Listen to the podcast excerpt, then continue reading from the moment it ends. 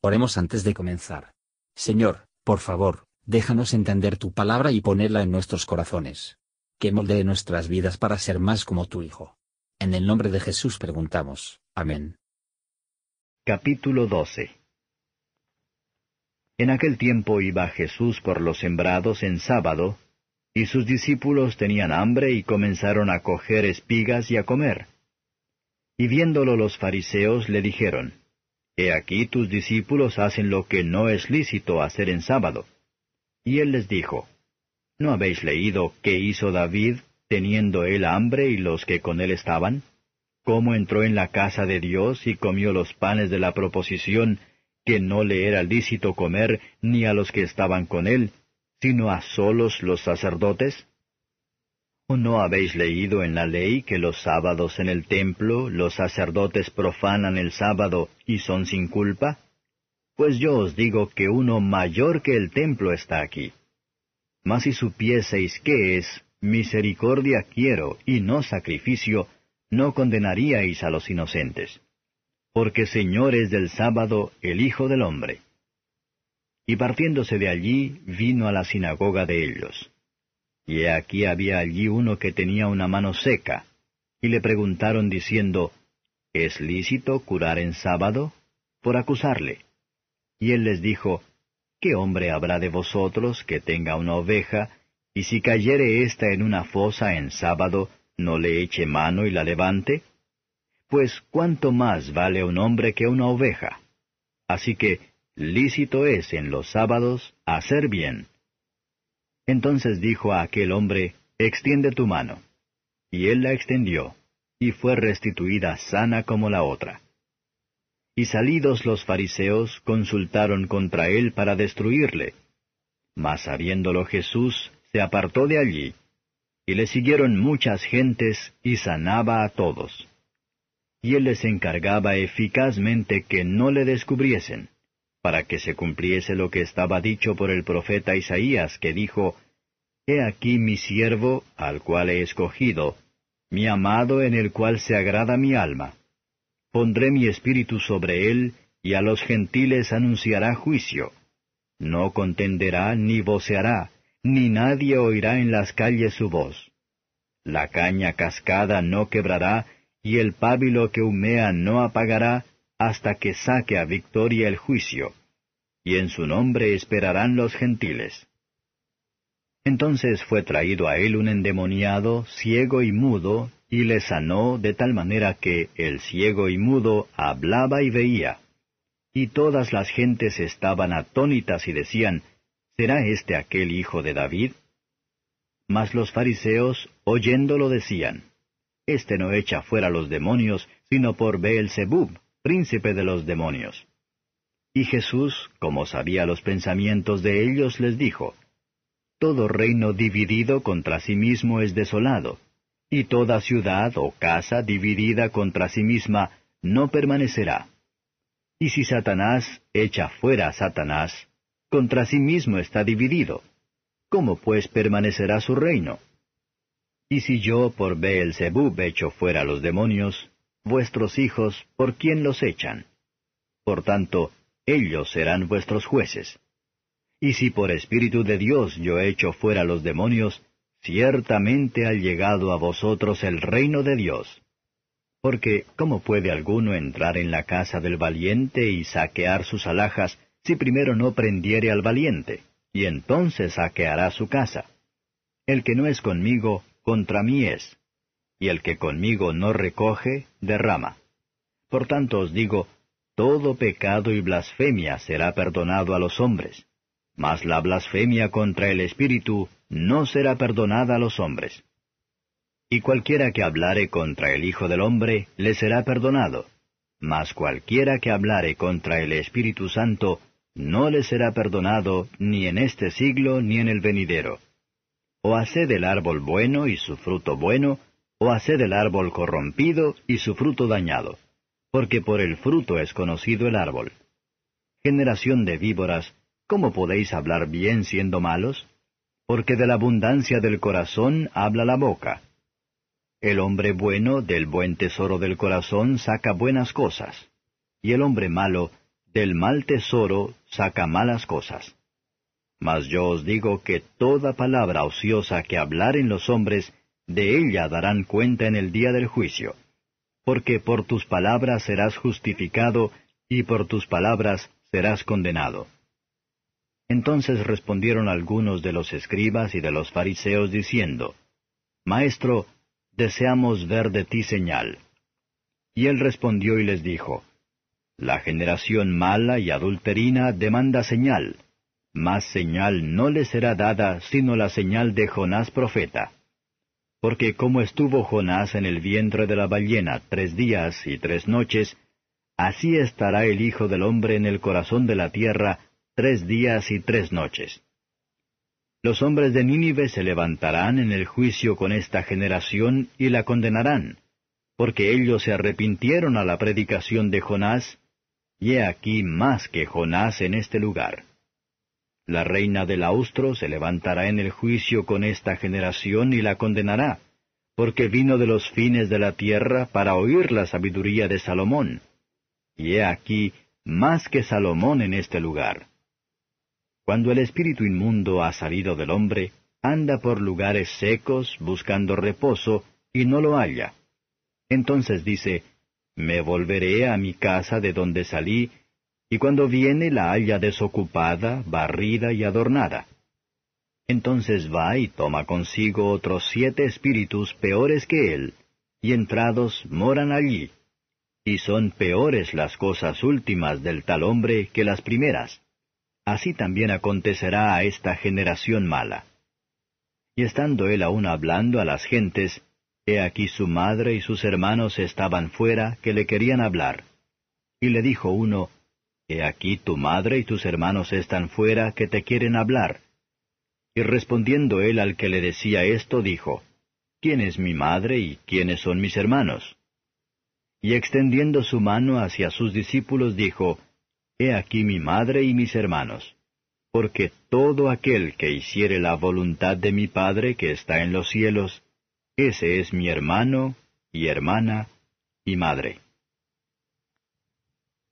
Comentario de Matthew Henry Mateo capítulo 12, versos 1 a 8. Estar en los campos de maíz, los discípulos comenzaron a arrancar espigas de trigo, la ley de Dios lo permitió. Deuteronomio 23 verso 25. Este fue el suministro esbelta por Cristo y sus discípulos, pero estaban contentos con él. Los fariseos no riñeron con ellos para la toma de maíz de otro hombre, pero para hacerlo en el día del sábado. Cristo vino a liberar a sus seguidores, no solo de las corrupciones de los fariseos, sino de sus normas no bíblicas, y justifica lo que hicieron. El mayor no tendrán sus concupiscencias consentidos, pero el más malo tendrán su quiere considerados. Esos trabajos son legales en día de reposo, que son necesarios, y el descanso del sábado es perversa, no obstaculizar la adoración del sábado. Provisión necesaria para la salud y la alimentación se debe hacer, pero cuando los funcionarios se quedan en casa, y las familias se convierten en una escena de la prisa y la confusión en el día del Señor. Para amueblar una fiesta para los visitantes, o para la indulgencia, el caso es muy diferente. Cosas como estas, y muchos otros comunes entre los profesores, tienen la culpa.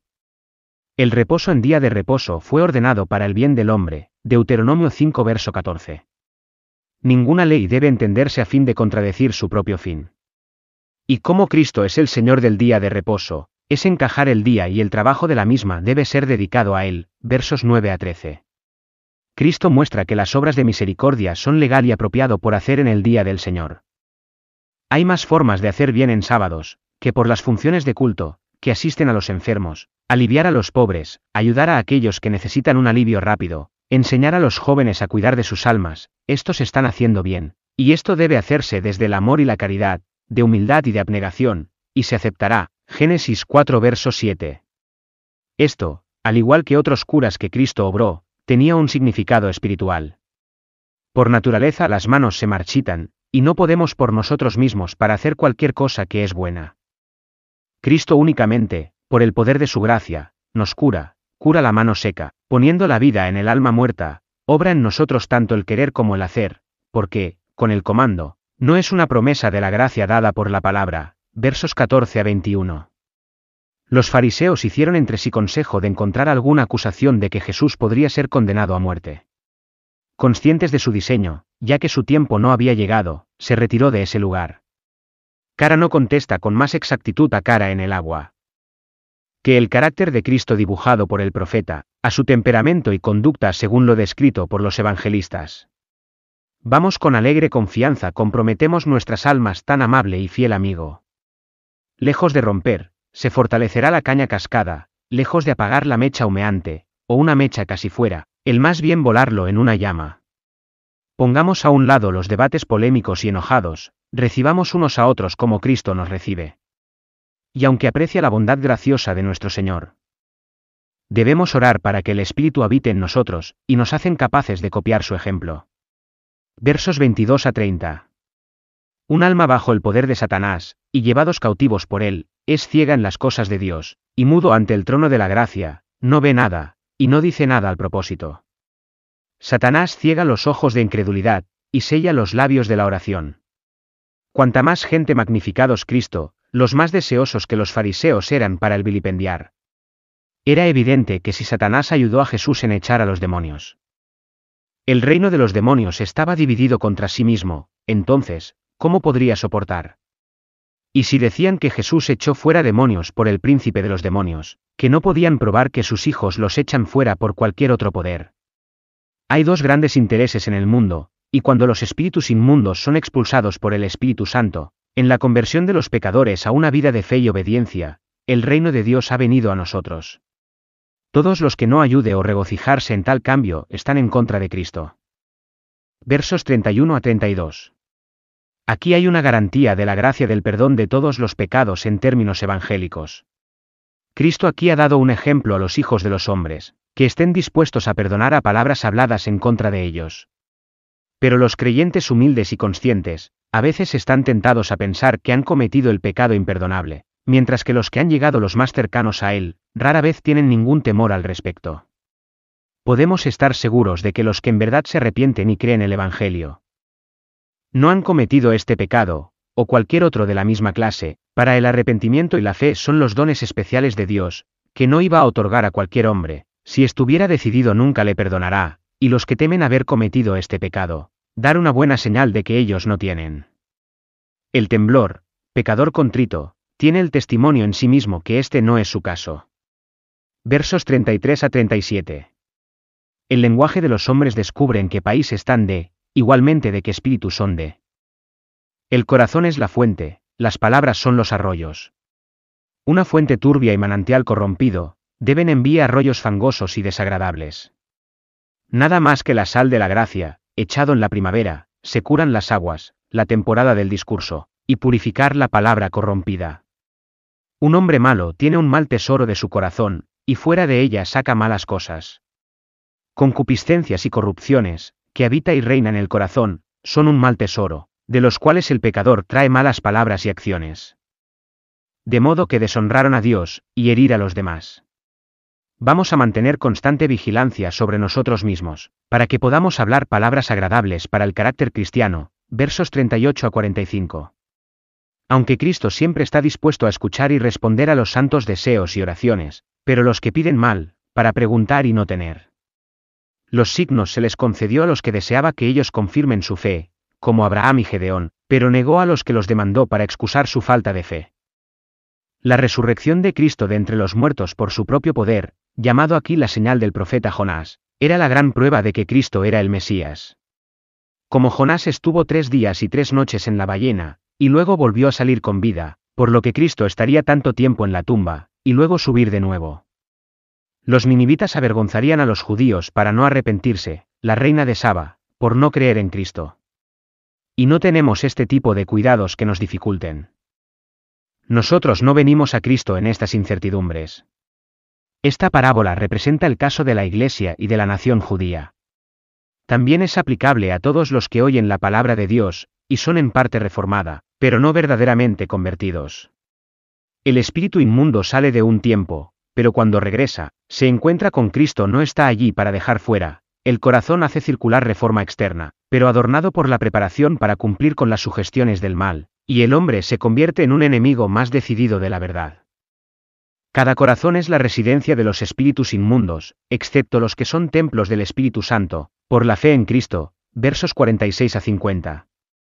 La predicación de Cristo era sencillo, fácil y familiar, y adecuados a sus oyentes. Su madre y sus hermanos estaban fuera, que quieren hablar con él, cuando deberían haber estado de pie dentro, deseando oírle. Con frecuencia, los que están más cerca de los medios de conocimiento y la gracia son los más negligentes. Tenemos la tendencia a descuidar lo que creemos que podemos tener cualquier día. Olvidando que mañana no es la nuestra. Con frecuencia nos encontramos con inderances en nuestro trabajo de los amigos que nos rodean, y se sacan por el cuidado de las cosas de esta vida, de las preocupaciones de nuestras almas. Cristo estaba tan concentrado en su trabajo, que no deber natural u otro lo tomó de él. No es que, con el pretexto de la religión, que puede haber una falta de respeto a los padres, o cruel con las relaciones, pero el derecho inferior debe estar de pie por. Mientras que el mayor se hace. Dejemos a los hombres, y se unirá a Cristo, echemos un vistazo a todos los cristianos, en cualquier condición de vida, como el hermano, hermana o madre del Señor de la Gloria, amémonos, el respeto, y ser amable con ellos, por su bien, y después de su ejemplo. Gracias por escuchar y si te gustó esto, suscríbete y considera darle me gusta a mi página de Facebook y únete a mi grupo Jesús Answers Prayer.